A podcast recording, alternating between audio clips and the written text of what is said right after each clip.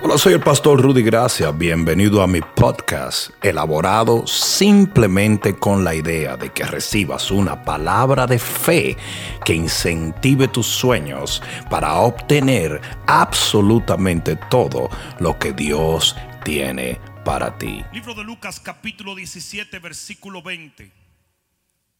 Libro de Lucas capítulo 17 versículo 20.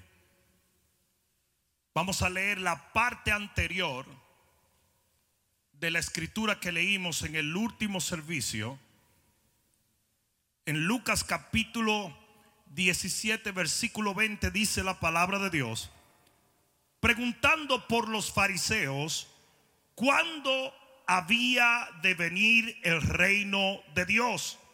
Les respondió y les dijo, el reino de Dios no vendrá con advertencia, ni dirán helo aquí o helo allí porque aquí que el reino de Dios está entre vosotros. Y digo a sus discípulos, tiempo vendrá cuando desearéis ver uno de los días del Hijo del Hombre y no lo veréis. Y os dirán, helo aquí o helo allí, no vayáis ni los sigáis. Porque como el relámpago que al fulgurar resplandece desde un extremo del cielo hasta el otro, así también será el Hijo del Hombre en su día. ¿Cuántos pueden decir amén? Versículo 25. Pero primero es necesario que padezca mucho y sea desechado por esta generación.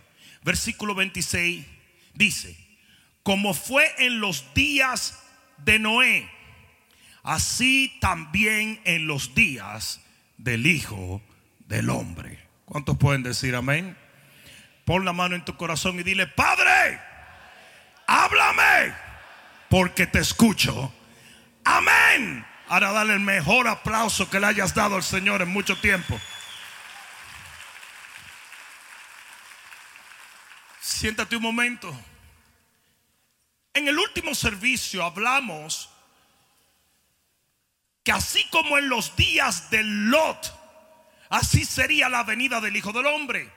Y yo tomé varios paralelos proféticos con respecto a los días de Abraham y Lot para hablar de qué viene para la iglesia en este tiempo. En este día el Señor nos da una analogía más diciendo que será como los días de Noé. Y no voy a tomar un paralelo profético de todo en los días de Noé, sino de algo muy importante que todos debemos saber en este tiempo. El Señor dice que los postreros días, ¿y cuántos saben que estamos viviendo los postreros días? Serán como los días de Noé. Y en Génesis capítulo 6 y versículo 5, libro de Génesis capítulo 6 y versículo 5, estos son los días de Noé. Y yo voy a tomar un factor. ¿Cuántos factores? Un factor que tú debes de observar porque lo vas a vivir o lo estás viviendo ya en estos días. Génesis capítulo 6, versículo 5 dice, y vio Jehová que la maldad de los hombres era mucha en la tierra y que todo el designio de los pensamientos del corazón de ellos era de continuo solamente el mal. Y se arrepintió Jehová de haber hecho al hombre en la tierra y le dolió en su corazón. Y dijo Jehová, raeré de sobre la faz de la tierra los hombres que he creado, desde el hombre hasta la bestia y hasta el reptil y las aves del cielo, pues me arrepiento de haberlos hecho. Dice, pero Noé halló gracia ante los ojos de Jehová. Y estas son las generaciones de Noé. Noé, varón justo, era perfecto en sus generaciones. Con Dios caminó Noé. Y engendró Noé tres hijos, a Sem, y Jafet. Y se corrompió la tierra. Oye bien, delante de Dios, aún en la misma presencia de Dios, se corrompió la tierra y estaba la tierra llena de violencia. ¿De qué estaba llena la tierra?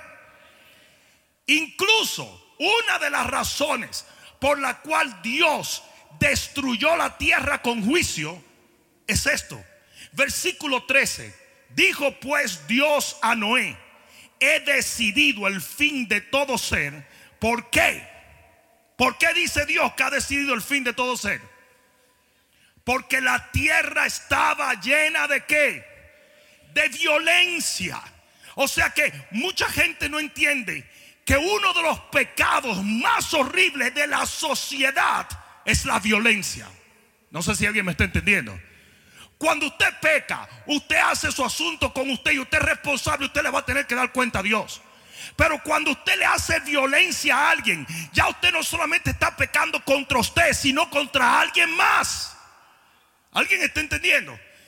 Y dice que una de las razones por la cual el diluvio vino fue porque la tierra estaba llena de violencia y Jesús, digan Jesús, dice que los días del Hijo del Hombre serán exactamente así.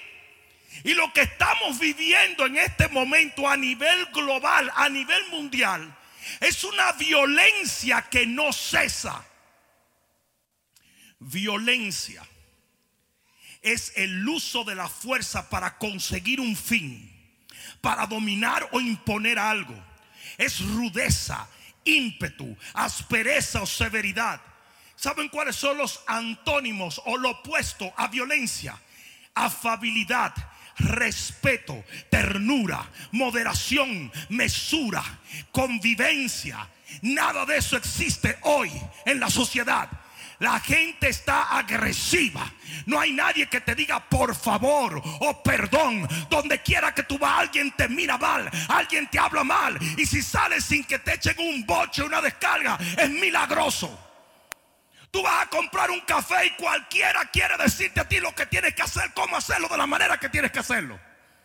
Hay policías matando gente y gente matando policías. Y si tú se lo hubieras dicho a tu abuelo unos años atrás, ni te lo cree.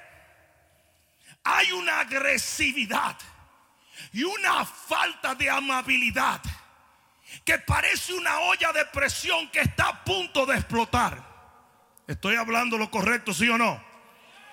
Hoy hay radicalización de militantes de toda creencia. ¿Sí o no? Señores, ¿ustedes quieren que le diga la película que está dando Netflix? La monja guerrera. The Warrior Nun. Tú, tú, puede haber algo más inofensivo que una monja. La monja ninja. Una monja que mata demonios y mata gente. Porque que ya se están volviendo locos. Es una agresividad. Hasta las monjas son asesinas. Usted me oyendo. Hay avispas asesinas.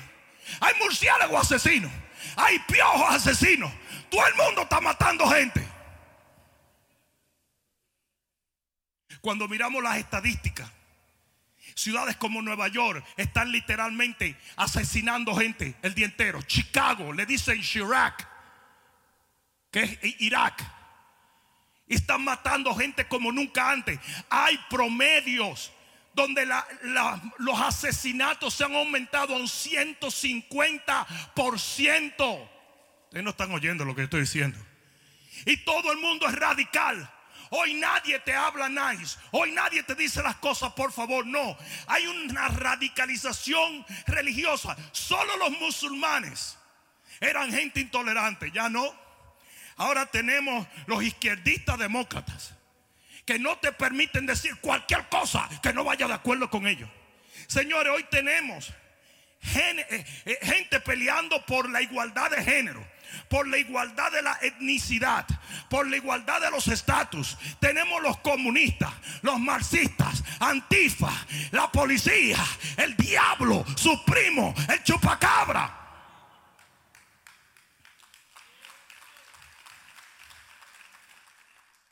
Tú sales sin una careta y cualquier pelagato viene y te dice, ¿qué tú haces sin una careta? Eso es una ¿Qué es lo que tú te crees? A la policía. Ah, no, ¿verdad? Que estoy en contra de la policía también. En los últimos dos meses se han vendido solo en los Estados Unidos, agárrate, 8.3 millones de armas.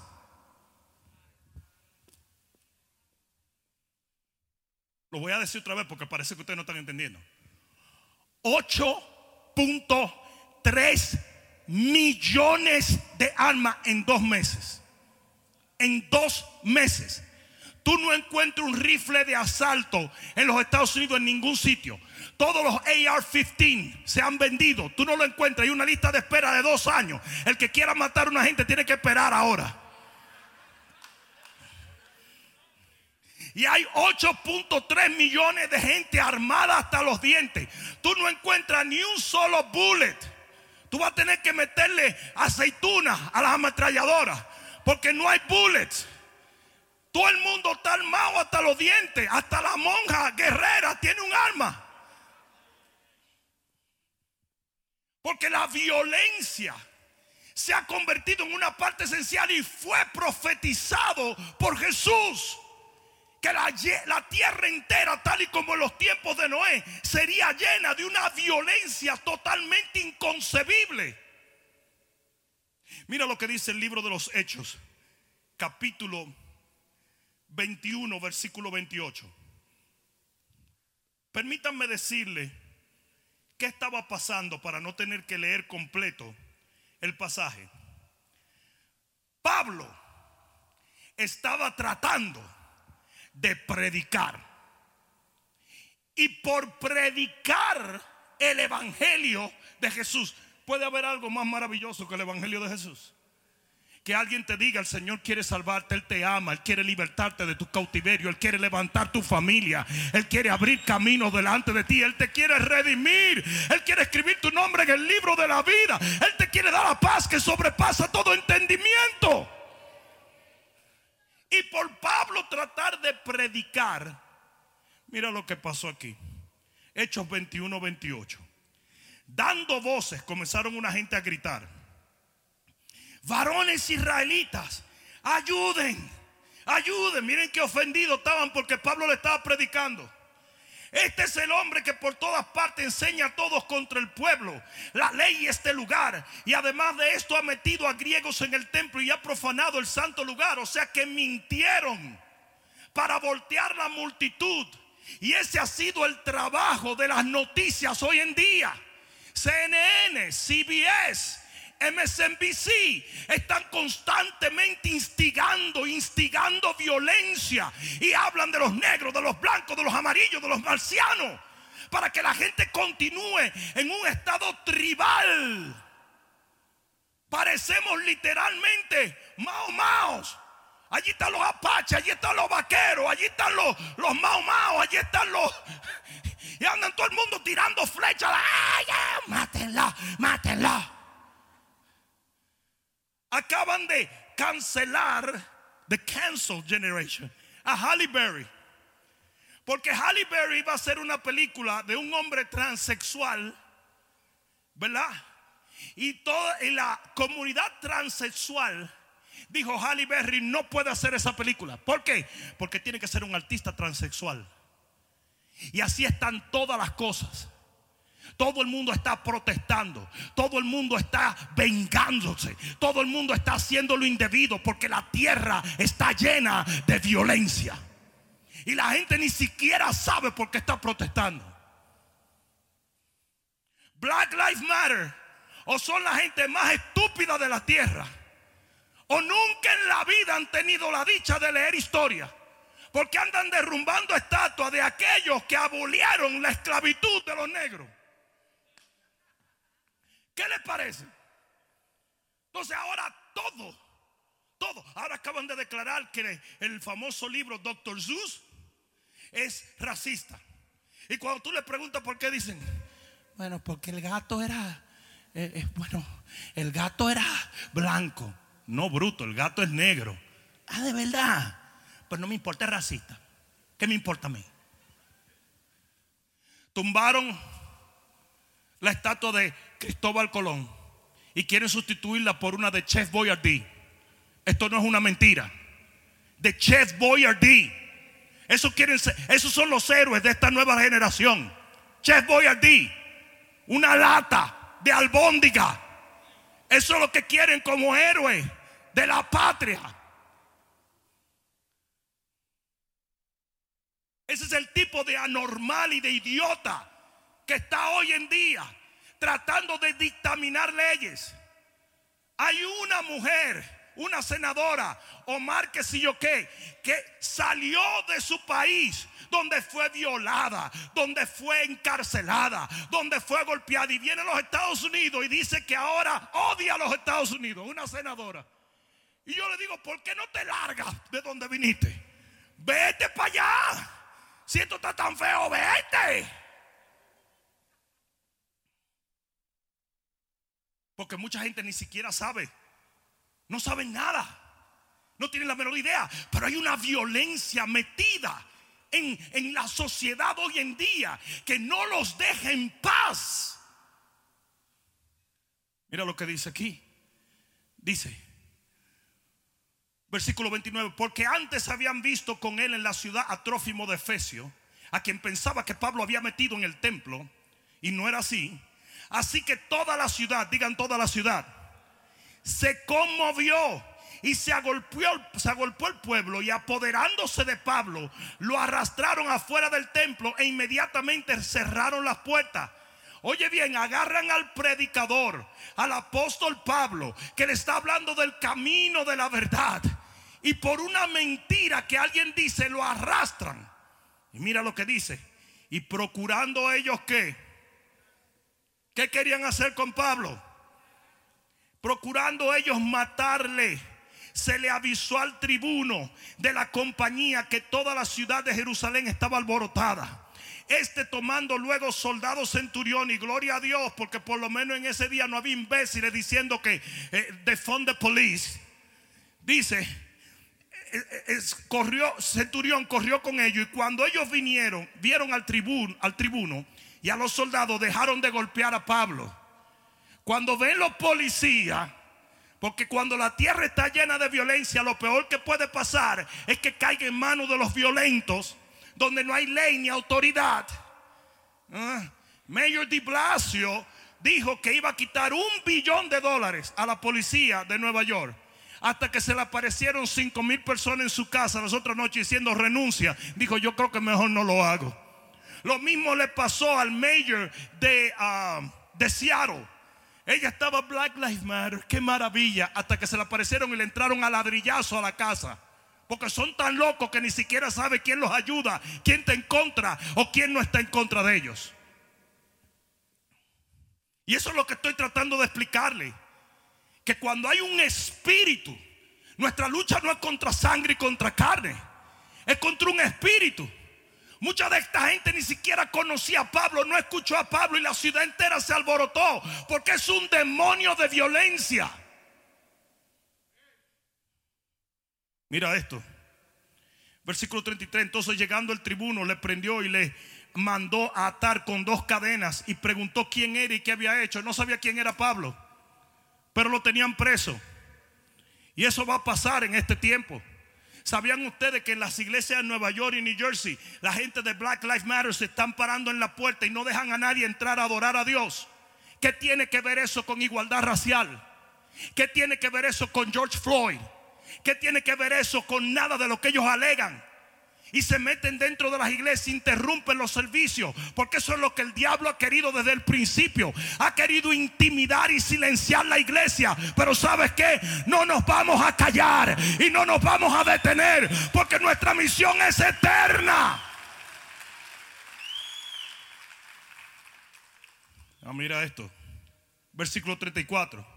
Pero entre la multitud unos gritaban una cosa y otros otra. Y como no podía entender nada, de cierto a causa del alboroto, le mandó a llevar a la fortaleza. O sea, llévenselo preso. No sabemos por qué él está preso, pero llévenselo. Y dice aquí, versículo 35, al llegar a las gradas, aconteció que era llevado en peso por los soldados. ¿A causa de qué? De la violencia. O sea que ahí había un espíritu de violencia, fueling, echándole candela a todo esto. Y eso mismo es lo que está pasando en la sociedad hoy en día.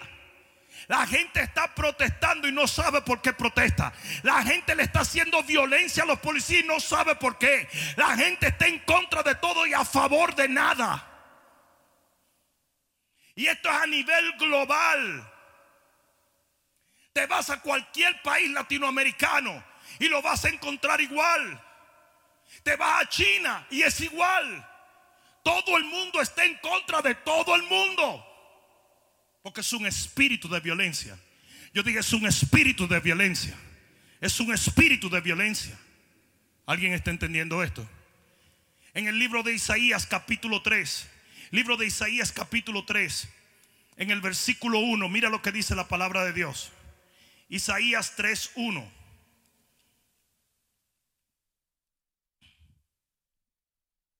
Dice así, venid, oh casa de Jacob, y caminaremos a la luz de Jehová. Alguien debió decir amén allí.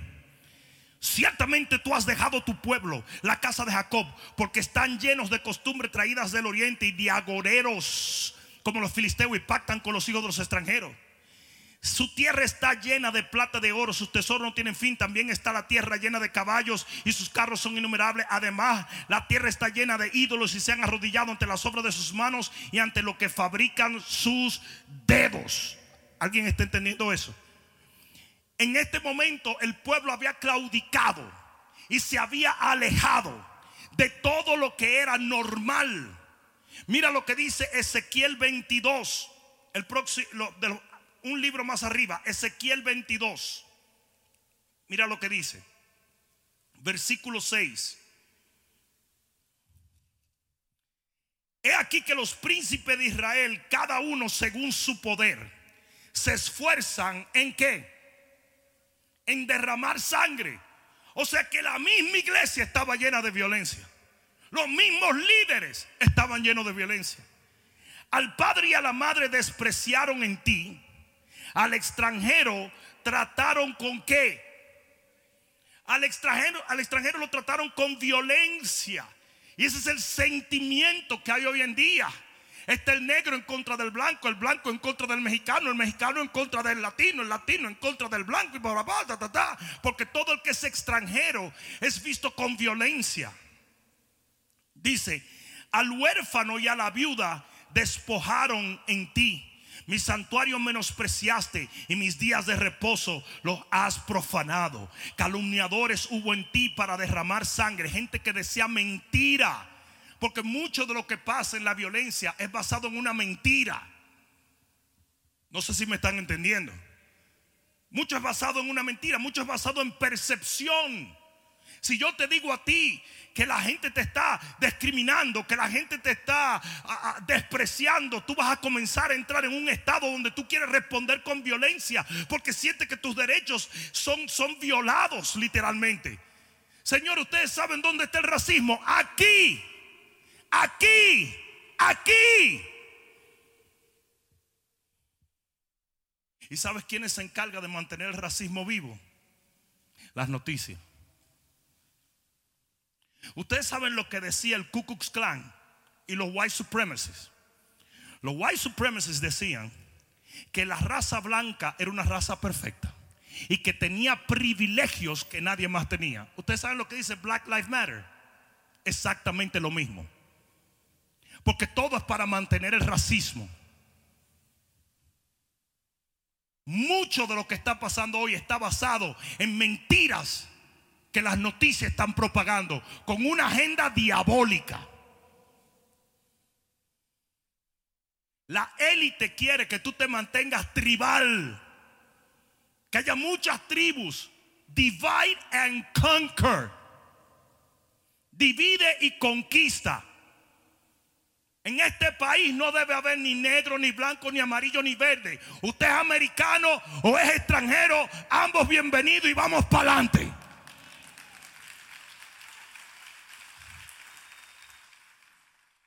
Y hoy los negros hacen eventos donde no dejan entrar a los blancos. O sea que supuestamente ellos andan buscando igualdad, pero están propagando el racismo. No sé si me están entendiendo. African American. Are you kidding? O tú eres americano o no lo es. ¿Sí o no? Ay, cada vez que yo digo algo así, el algoritmo de YouTube toma ciertas cosas y no ofrece mis videos. Y no, no, porque todo esto está planeado para que solo se escuchen las voces divisivas, no las voces que unen. ¿Alguien está entendiendo eso? Habacuc capítulo 1, libro de Habacuc capítulo 1, en el versículo 1. Mira lo que dice la palabra de Dios. Y este es un gran profeta de Dios que se siente totalmente frustrado. Y dice en Habacuc 1.1, dice la profecía que vio el profeta Habacuc. ¿Hasta cuándo, Jehová, clamaré y no irás? Y, dará, y daré voces a ti a causa de la violencia y no salvarás. ¿Por qué me haces ver iniquidad?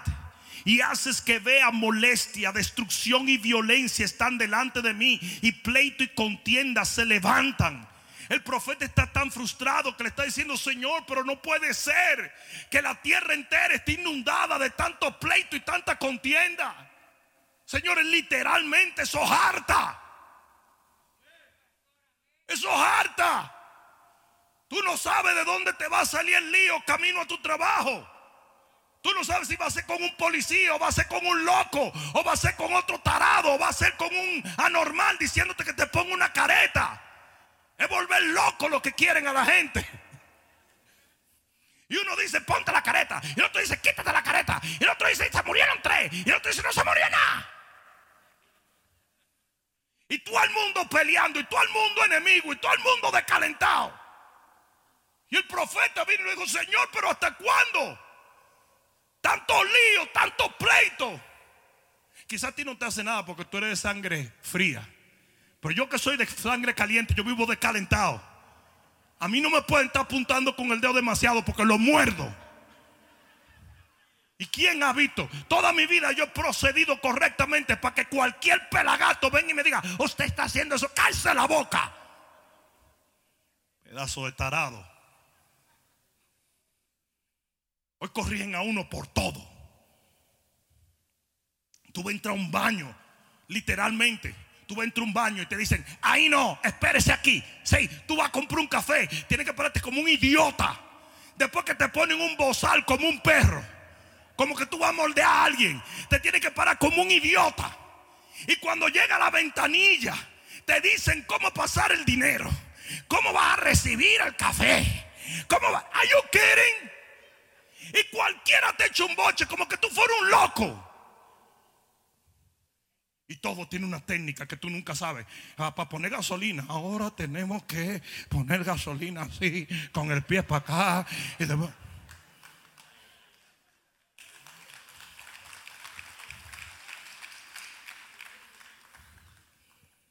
profeta se frustró. Le dijo, porque yo tengo que andar el día entero entre pleito y contienda. ¿Por qué tanta cosa? ¿Por qué? Prende la televisión y todo lo que ves goma quemada y, que edificios quemándose y gente dándose golpe. Un montón de anormales que nunca han trabajado por nada, no saben construir nada, pero sí saben destruirlo.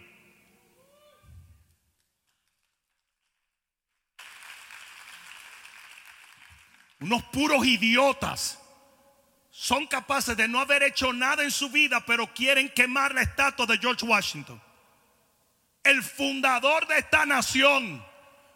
Pero porque yo tengo 19 años y soy un imbécil y no he hecho nada, yo voy a tumbar esa estatua.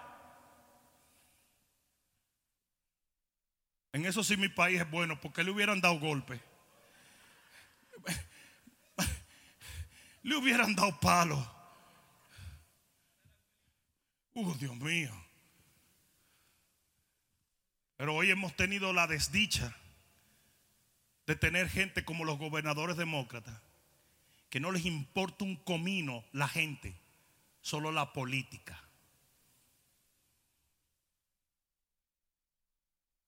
¿Por qué hay tanta violencia? ¿Por qué estamos viviendo en un tiempo tan cargado de violencia? Aquí viene. Porque la violencia es la crisis que señala cambios en lo espiritual.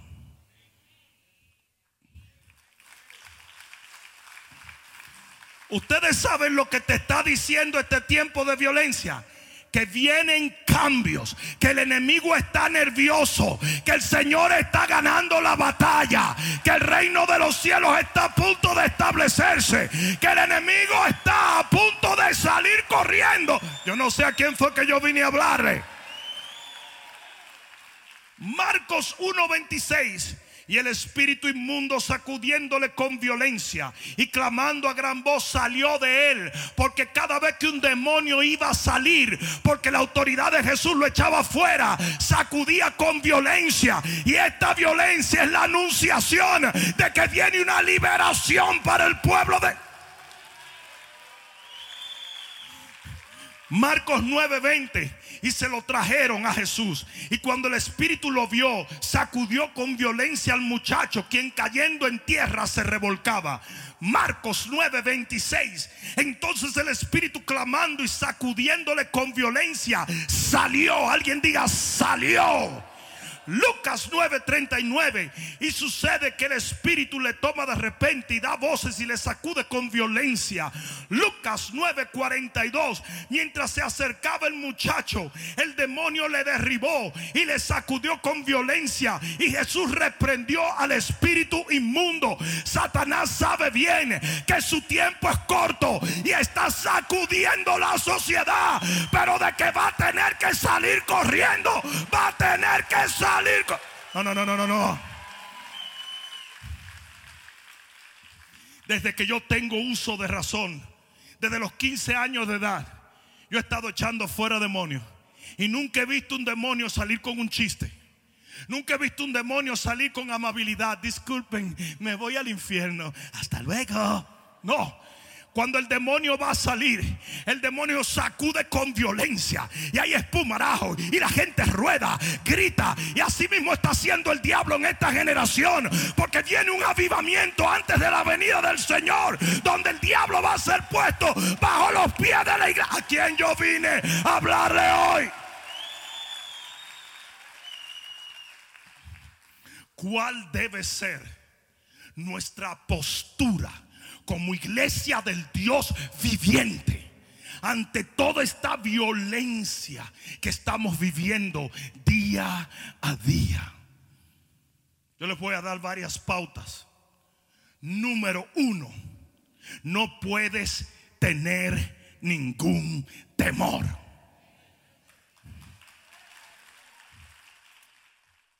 No deje que el diablo te vea sudar. No deje que el enemigo perciba que tienes miedo. Contigo está el Señor. Y el ángel de Jehová acampa alrededor de los que le temen y los defiende. A ti no te va a poner un dedo nadie. Libro de Jeremías, capítulo 51 y versículo 45. Dice, salid en medio de ella, pueblo mío, y salvad cada uno su vida del aldor de la ira de Jehová. Y no desmaye vuestro corazón, dice lo que está a tu lado, no desmaye tu corazón. Ni temáis a causa del rumor que se oirá por la tierra. El Señor le dice a su pueblo, viene un rumor, no tengas miedo. Y este es el rumor. Y después de otro año, un rumor vendrá que habrá violencia en la tierra, dominador contra dominador. Oye lo que está diciendo el Señor. El Señor está anunciando a través del profeta que viene una época donde todo el que domina va a tratar de dominar a todo el que domina. ¿Mm? Y que va a haber mucha violencia en ese proceso. Que en todo ese proceso, todo el que tiene un poco de autoridad la va a abusar para controlar o imponer lo que le da la gana. ¿Alguien está entendiendo eso? Pero ¿sabe lo que dice el profeta? No tengan miedo. Se lo estoy anunciando. ¿Por qué? Porque Dios está en control. Dios está en control. Dios está en control. A Jesús lo amenazaron de muerte. A los discípulos lo amenazaron de muerte. A todos ellos lo amenazaron de muerte. Pero ellos nunca temieron. No te dejes intimidar por el enemigo. Yo dije, no te dejes intimidar por el enemigo te van a amenazar, te van a perseguir, te van a criticar, te van a hacer la contra. Pero en el nombre de Jesús contigo está el Señor. A la cantidad de cristianos que han puesto un zipper en la boca, no se atreven a decir nada. Todo el mundo protestando por todo, pero los cristianos dejan que caminen encima de ellos. Tú no tienes por qué estar intimidado con nada. La segunda cosa que necesitas en este tiempo de violencia es confianza total. En el libro de Salmos, en el capítulo 118, capítulo 118 del libro de Salmos, en el versículo 10, dice, todas las naciones me rodearon. O sea, él está hablando de una crisis global en contra de los siervos de Dios. Cuando David habla esto, no lo habla figurativamente, lo está hablando como una revelación inspirada por el Espíritu de Dios. Y él dice que todas las naciones lo rodearon, porque vendrá el tiempo donde todo el mundo esté en contra de la iglesia cristiana. Ah, no, me va a dejar solo ahora. Todas las naciones me rodearon, mas en el nombre de Jehová, ¿qué? Yo la destruiré. Me rodearon y me asediaron, o sea, me persiguieron y me hostigaron. Mas en el nombre de Jehová, me rodearon como abejas, se enardecieron como fuego de espinos, mas en el nombre de Jehová me empujaste con violencia para que cayese, pero me ayudó Jehová. Te van a empujar, te van a perseguir, te van a rodear y te van a asediar, pero contigo está el Rey de Reyes y el Señor de Señores. Él protege a tus hijos, Él protege tu casa, Él protege tu iglesia, Él protege tu matrimonio, Él protege tu economía, Él protege sus... Sí, me empujaste, pero me ayudó Jehová. Tienes que tener total confianza. Tres, tercera cosa que se necesita en un tiempo de violencia como este es clamor. Salmo 119, versículo 34. Salmo 119, versículo 34.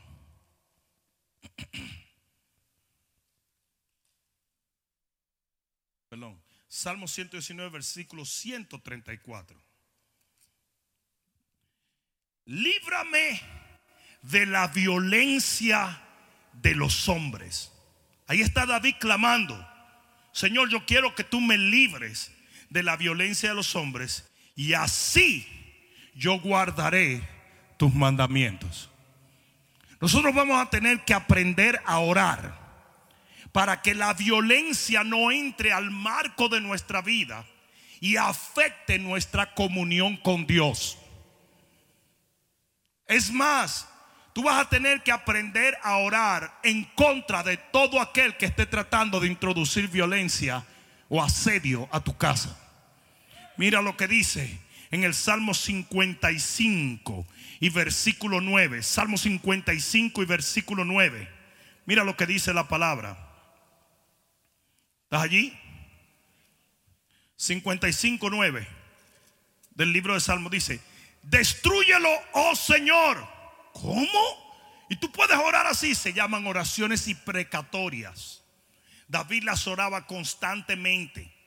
Hay gente donde tú tienes que orar por misericordia y hay gente donde tú tienes que orar para que Dios pase la planadora.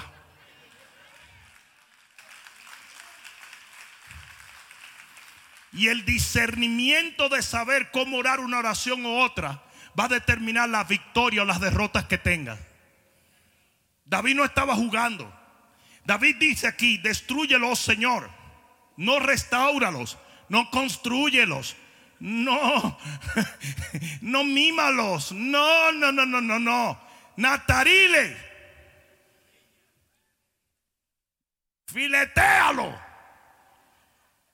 Confunde la lengua de ellos, porque he visto violencia y rencilla en la ciudad.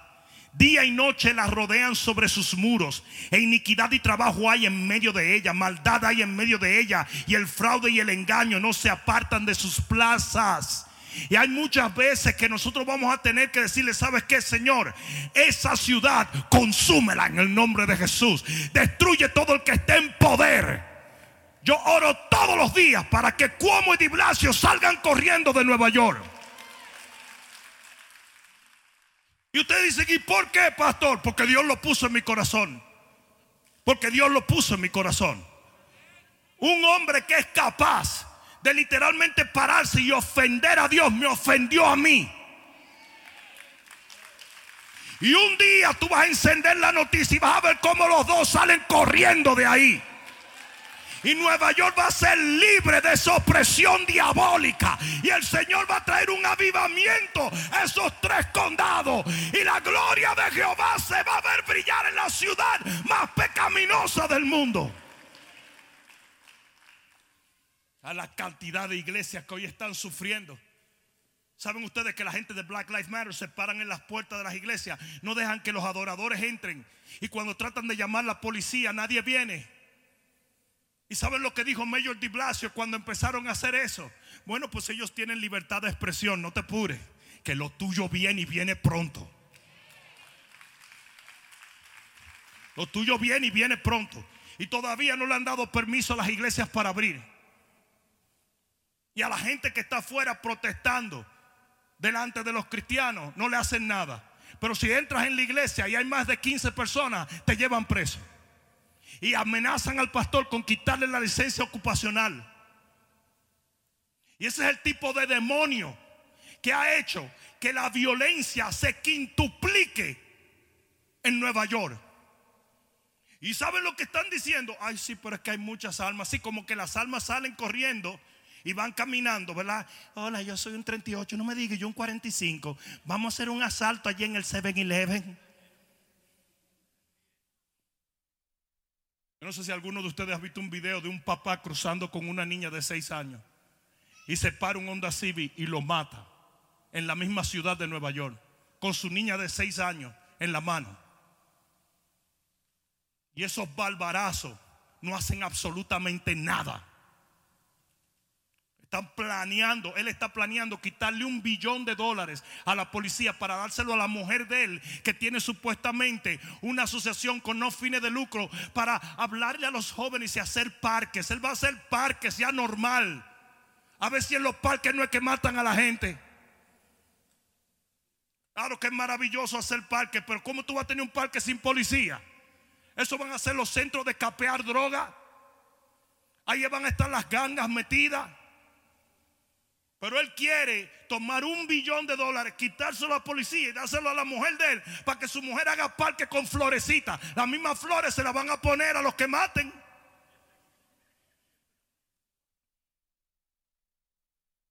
¿Y saben por qué estoy usando de ejemplo Nueva York? Porque ustedes dicen, bueno, pero eso es Nueva York. Sí, pero estoy usando de ejemplo Nueva York porque eso es exactamente lo que la Biblia dice. Que cuando un liderazgo está podrido, la ciudad entera se pudre.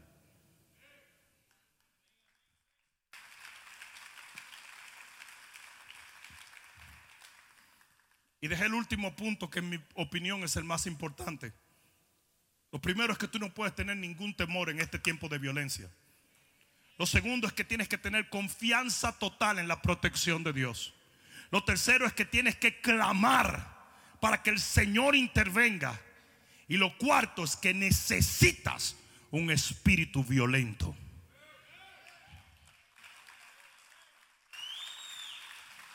Mateo 11:12 dice, desde los tiempos de Juan el Bautista, el reino de los cielos sufre violencia y los violentos lo arrebatan.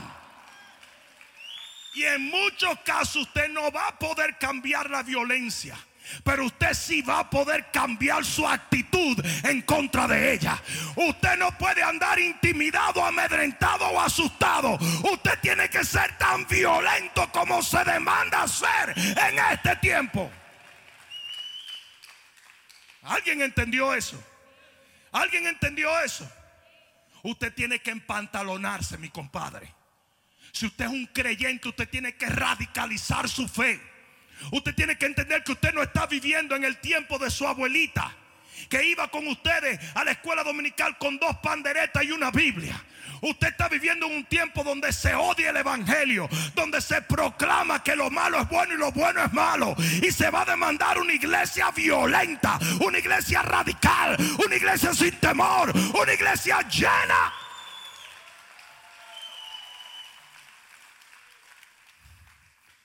La iglesia tiene que levantarse al reto de este tiempo.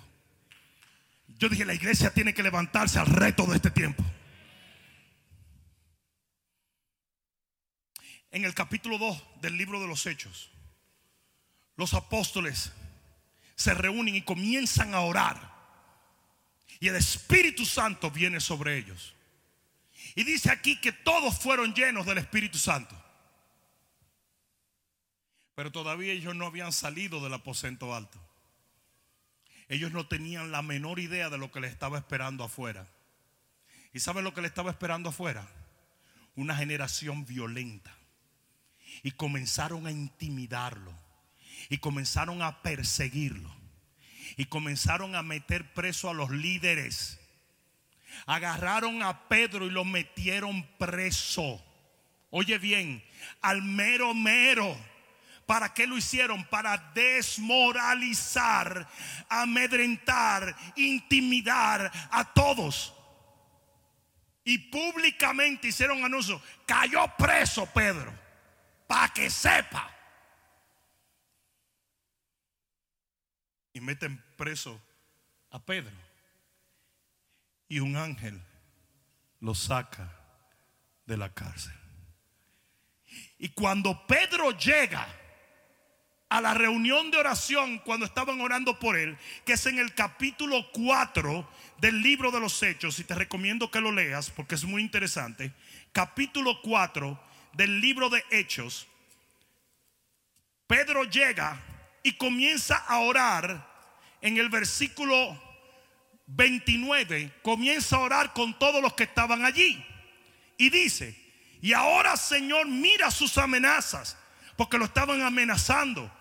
¿Y qué es una amenaza? Es un violento diciéndote tienes que detenerte. Recuerden que violencia quiere decir someter o subyugar o intimidar a la fuerza a alguien. Y mira esto, mira sus amenazas y concede a tus siervos que con todo denuedo hablen tu palabra. No nos vamos a callar, no nos vamos a intimidar, no vamos a retroceder, vamos a continuar predicando. Mientras extiendes tu mano para que se hagan sanidades y señales y prodigios mediante el nombre de tu santo Hijo Jesús. Y cuando hubieron orado, oye bien, el lugar en que estaban congregados tembló, santo Dios. Y todos fueron llenos del Espíritu Santo y hablaban con denuedo la palabra de Dios. Mi pregunta es esto, si fueron llenos en el capítulo 2, ¿por qué fueron llenos otra vez? Porque hay una doble porción del Espíritu para aquellos que sean capaces de pararse en un tiempo difícil y decir no voy a retroceder jamás. Aleluya. Yo dije, aleluya. Ah, mira esto, mira esto. La palabra de nuevo es la palabra boldness. ¿Alguien tiene una Biblia en inglés? Si tienes una Biblia en inglés vas a ver que dice boldness. Y la palabra boldness quiere decir valientemente, violentamente, confiadamente, seguros, confiados y asertivos. Eso era lo que ellos estaban orando. Y eso es lo que la iglesia tiene que orar en este tiempo. Dame coraje, dame de nuevo. Give me boldness, give me boldness.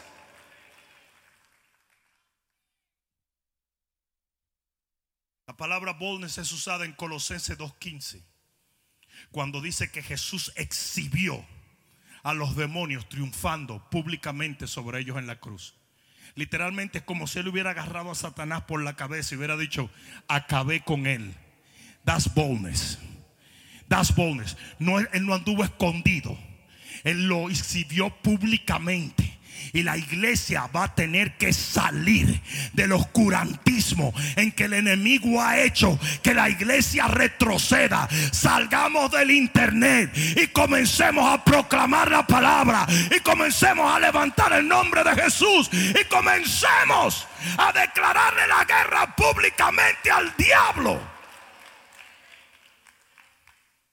Con violencia. En segunda de Timoteo, el pupilo de Pablo, que era Timoteo, en segunda de Timoteo capítulo 1, versículo 6, se encontró en un grave problema porque comenzó a intimidarse. No, yo quiero que ustedes sepan una cosa. Es posible intimidarse ante las amenazas del enemigo. Es posible. Pero mira la solución que Pablo le da a Timoteo. Le dice en el versículo 6 del capítulo 1 de segunda de Timoteo, le dice, por lo cual te aconsejo, díselo al que está a tu lado, yo también te lo aconsejo a ti, que avives el fuego del don de Dios que está en ti por la imposición de mis manos. Eso es lo que usted tiene que hacer. Aviva el fuego. Aviva el fuego aviva el fuego. Cuando el fuego merma, con ello viene la oscuridad. Y mira lo que dice, porque no nos ha dado Dios espíritu de cobardía, porque eso era lo que estaba tratando Timoteo, sino de poder, de amor y de dominio propio.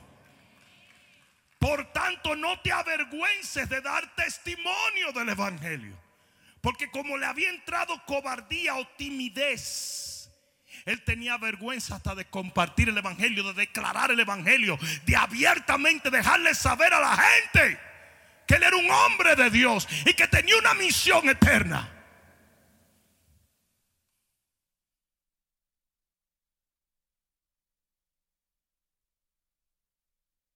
La iglesia se ha acobardado porque ha dejado mermar el fuego de Dios. La iglesia se ha intimidado y se ha dejado llevar de toda la babosada que ha sido proclamada en las redes sociales y en las noticias. Yo he dicho mil veces, el COVID es muy real, pero la euforia y el pánico no lo es.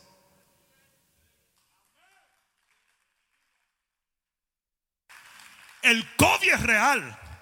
Pero la euforia y el pánico es una manipulación diabólica para mantener la iglesia corriendo las trincheras cuando hay gigantes que hay que arrancarle la cabeza.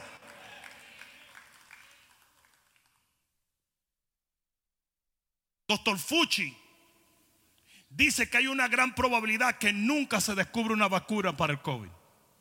¿Qué vamos a hacer? Vamos a andar la vida entera embosado. Vamos a comprar 17 galones. Vamos a andar con un camión, un U-Haul, lleno de hand sanitizer para bañar a los muchachos. No quieren ni siquiera abrir las escuelas cuando está confirmado que los niños no adquieren esto y cuando lo adquieren es muy mínimo. Y no se pasa de un niño a un adulto esta cuestión. Y eso es ciencia. Por eso es que en Suiza, en Finlandia, en Noruega, las escuelas están abiertas hace años. Esto es político, señores, es político.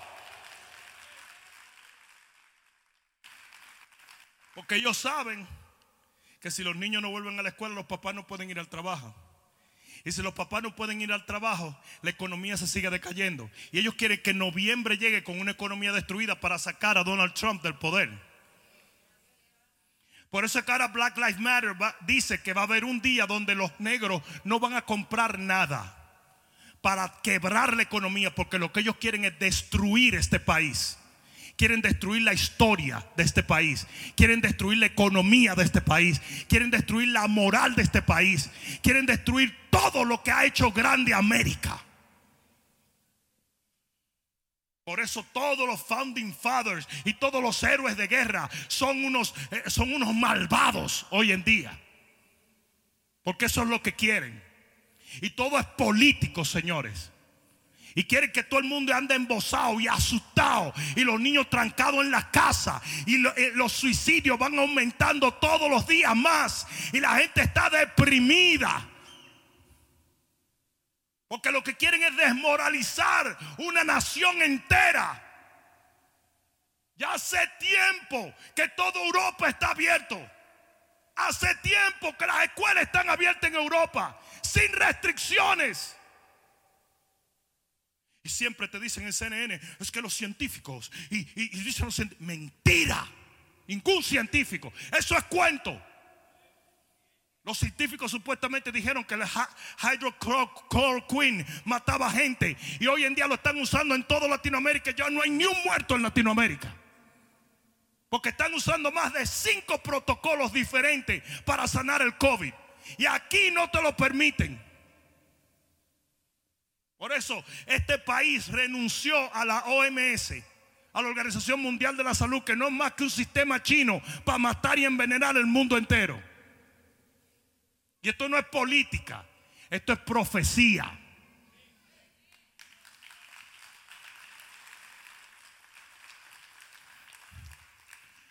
Cuando Elías agarró miedo y timidez, el Señor lo quitó.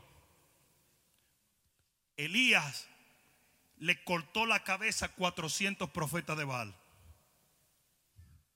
Y después Jezabel dijo, yo te voy a cortar la cabeza a ti. Y el tipo sale corriendo, se esconde en una cueva.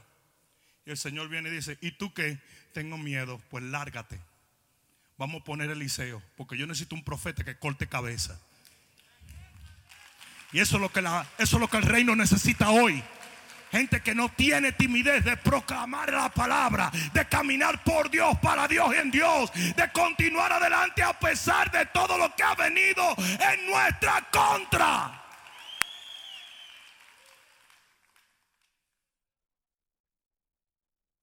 Primera de Corintios 16, 13 dice, portaos varonilmente.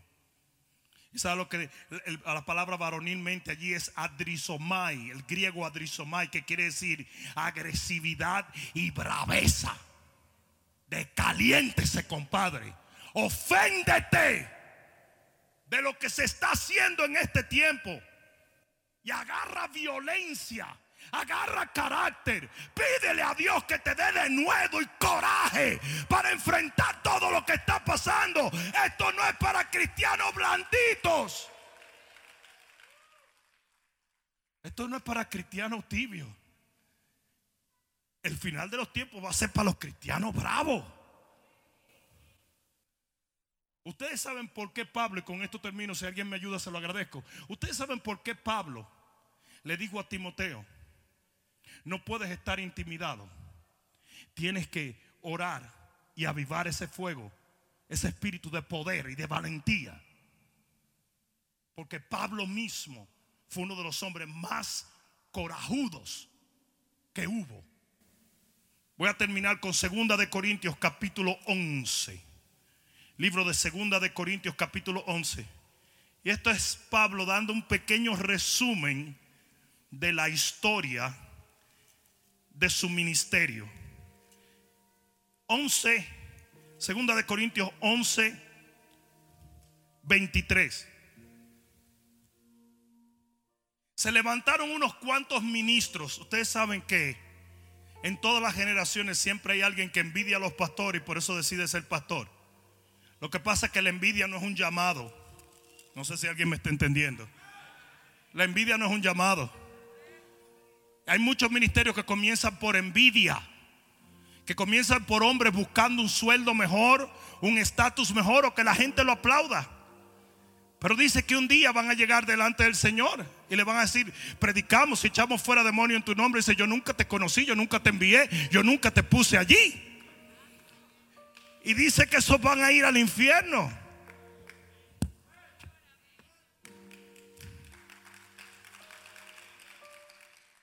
Entonces Pablo está diciéndole a la iglesia de su tiempo, porque hay muchos que dicen que son ministros ahora, dice, son ministros de Cristo, como si estuviera loco hablo, yo más.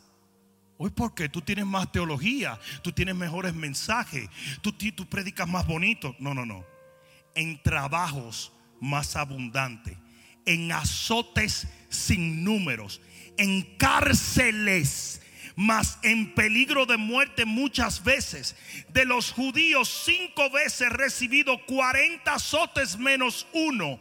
Tres veces he sido azotado con varas. Una vez apedreado. Tres veces he padecido naufragio. Una noche y un día estando en naufragio en alta mar. En caminos de muchas veces. En peligros de ríos. Peligros de ladrones. Peligros de los de mi nación. Peligros de los gentiles. Peligros peligros en la ciudad, peligros en los desiertos, peligros en el mar, peligros entre los falsos hermanos, en trabajo y en fatiga, en muchos desvelos, en hambre y en sed en muchos ayunos, en frío y desnudez, en además de otras cosas, lo que sobre mí se agolpa cada día, la preocupación de todas las iglesias. Ese es el resumen del ministerio de Pablo. No, no todo era glamour, no todo eran aplausos. La gente no sabe lo que pasa cuando el pastor se baja de la plataforma, cuando tiene que batallar leones y demonios y serpientes que la gente no ve. La gente se fija en los carros y se fija en las casas, en los zapatos y en los relojes. Esos son disparates. Hasta el diablo lo puede regalar eso. ¿Qué pastor tiene un carro igual a un narcotraficante? Si a Kanye West nunca le van a criticar que él tenga un Rolls Royce. Nunca. Porque él se ganó ese dinero rapeando malas palabras. Él se merece un Rolls Royce. Pero si hubiera sido lo contrario, que Kanye West hubiera sido un pastor y luego se convierte en rapero cristiano, tuviera todo el mundo diciendo ladronazo, ladronazo. No, Kim Kardashian se puede poner todo el oro que ella quiera. Claro, y nadie la va a criticar. Porque eso se lo ganó ella apretadita. Pero si hubiera sido una pastora, una profeta, hubiera sido una ladrón hija del diablo. ¿Sabe por qué te estoy leyendo esto de Pablo? Solo para decirte una sola cosa. Este es el tipo de hombre que va a tomar en los últimos tiempos para contrarrestar la violencia que hay en nuestra generación. Alguien tan violento, radical e implacable en su fe, como el mundo es fanático de sus porquerías. Pablo decía, me atacan y sigo. Me golpean y sigo. Me matan y me levanta Dios y sigo. A naufrago y sigo. En ningún momento dice que Pablo dijo, oiga, yo no puedo creer que el Señor hizo que la barquita se me hundiera. Ese tipo de cristiano no va a sobrevivir. This is too rough. Too much violence. Demasiada violencia en este tiempo como para sobrevivir con una actitud que no sea igualmente violenta. Oye bien lo que yo he tratado de hablarte y lo que hoy te profetizo. La violencia va a aumentar en este tiempo. La actitud alrededor de este mundo va a ser totalmente antagónica e implacable contra la iglesia.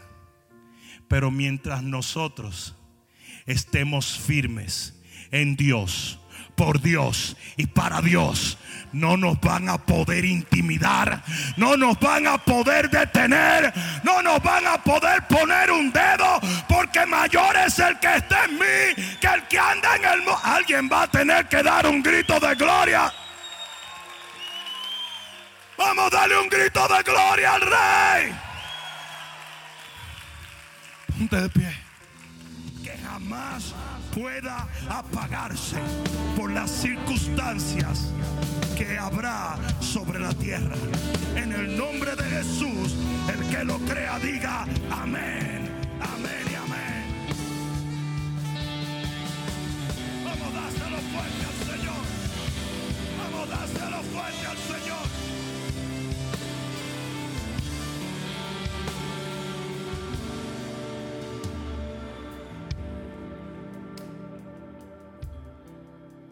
mí me dijeron en un canal de televisión, si no paras de hablar lo que hablas, te vamos a quitar del canal. Le dije, quítame de inmediato, a mí me vale tres pepinos.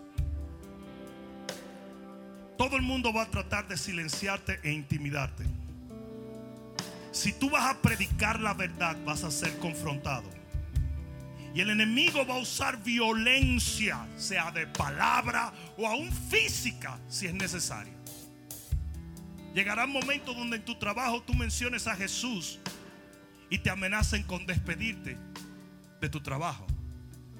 Porque eso es exactamente lo que se está fraguando a nivel mundial. A nivel mundial. Como hoy los transexuales tienen derecho a cancelarte y los homosexuales también y los negros también, y los blancos también, y los amarillos también, y los demócratas también, y los liberales también. Cualquier cosa que la iglesia diga puede ser tomada como una confrontación a su agenda. Si usted va a ser cristiano, usted tiene que ser cristiano.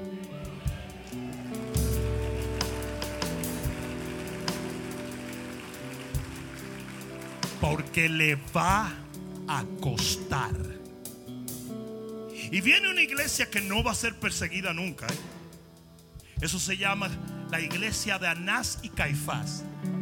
Anás y Caifás estaban con todos los que crucificaron a Jesús y se llevaban muy bien porque lo de ellos era no tocar issues. Y ellos estaban ahí cuando condenaron a Jesús and they were okay. Pero hay una iglesia tan radical que el infierno le va a temer y porque le teme va a tratar de violentarse contra nosotros. Pero ¿sabes qué? Mayor es el que está en nosotros que el que anda en el mundo. ¿Alguien entendió eso? Cierra un momento tus ojos, voy a terminar con esto. Cualquier persona que esté escuchando esta palabra y entienda que no está en una relación perfecta para con Dios. Todo lo que tienes que hacer es creer lo que la palabra ha dicho. Que si tú confiesas con tu boca que Jesucristo es el Señor, creyendo de todo corazón que Dios le levantó de los muertos, en ese momento tú serás salvo.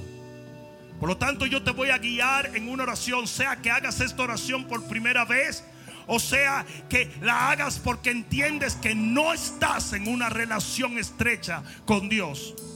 No importa. Lo que importa es que la hagas creyendo de todo corazón.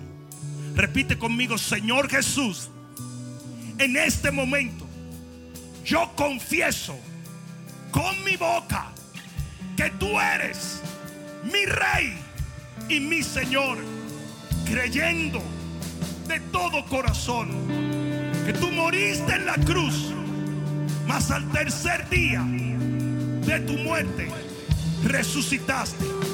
Y porque tú vives, yo viviré eternamente. Perdóname, acéptame Señor y salva mi alma. En el nombre de Jesús, el que lo crea diga amén. Amén, amén, amén. Espero que esta palabra cale profundamente en tu alma y que se convierta en pasos de fe que te permitan llegar al destino que nuestro Señor ha trazado delante de ti y de los tuyos. Dios te bendiga.